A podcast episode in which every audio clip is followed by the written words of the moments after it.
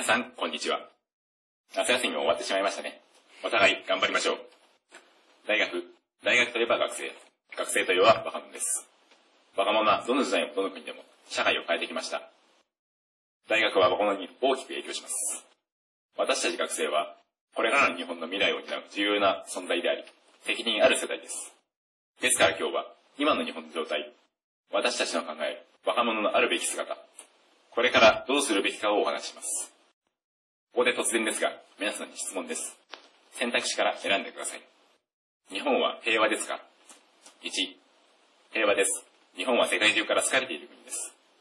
2、戦々恐々、戦争が始まるかも。3、よくわからない。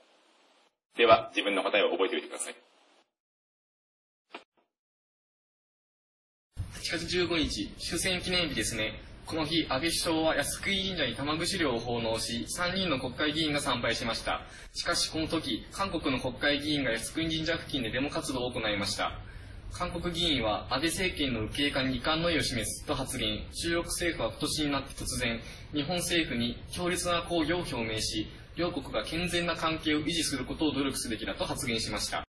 そもそも日本は戦争に対する賠償は完了しており、それはサンフランシスコ平和条約で日本は48カ国と、韓国とは日韓基本条約で、中国とは日中共同声明で国交を回復しました。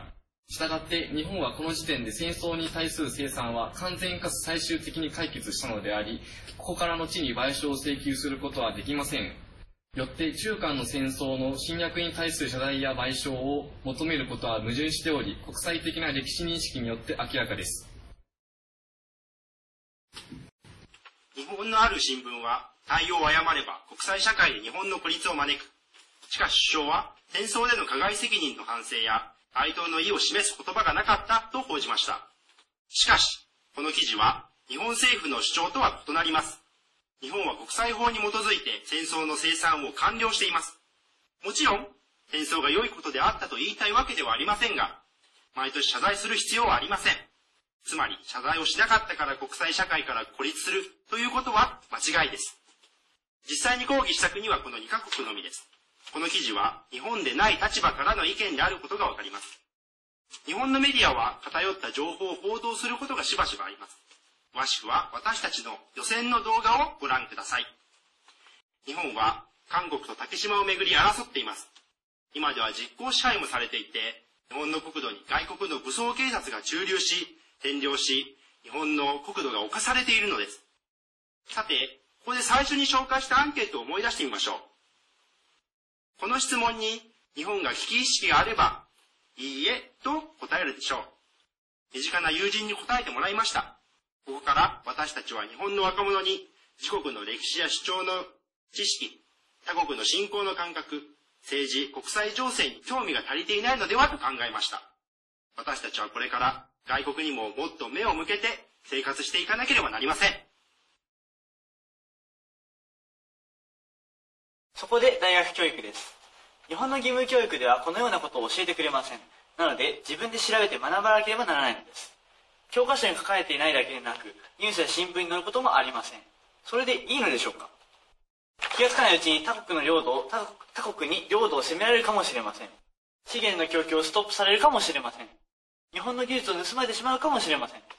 日本人は自国の文化や政治、歴史を詳しくは知りません。外国人に日本の文化や歴史や政策などを正確に説明できるのでしょうか？日本を支えていく若者にはもっと知っておくべき知識があるのではないでしょうか。国際化は英語教育だけではありません。国際化だからこそ自国の知識が必要だと私は考えます。私の理想の大学は1国際情勢が読める人材。2日本についての正しい知識のある人。3日本を誇りに思い発信することができる人材。を輩出する大学です。そして個人だけでもできることがあります。それは事実を知るということです。今回のテーマが気になる人は情報源をこの参考に載せておいたのでぜひチェックしてみてください。ご清聴ありがとうございました。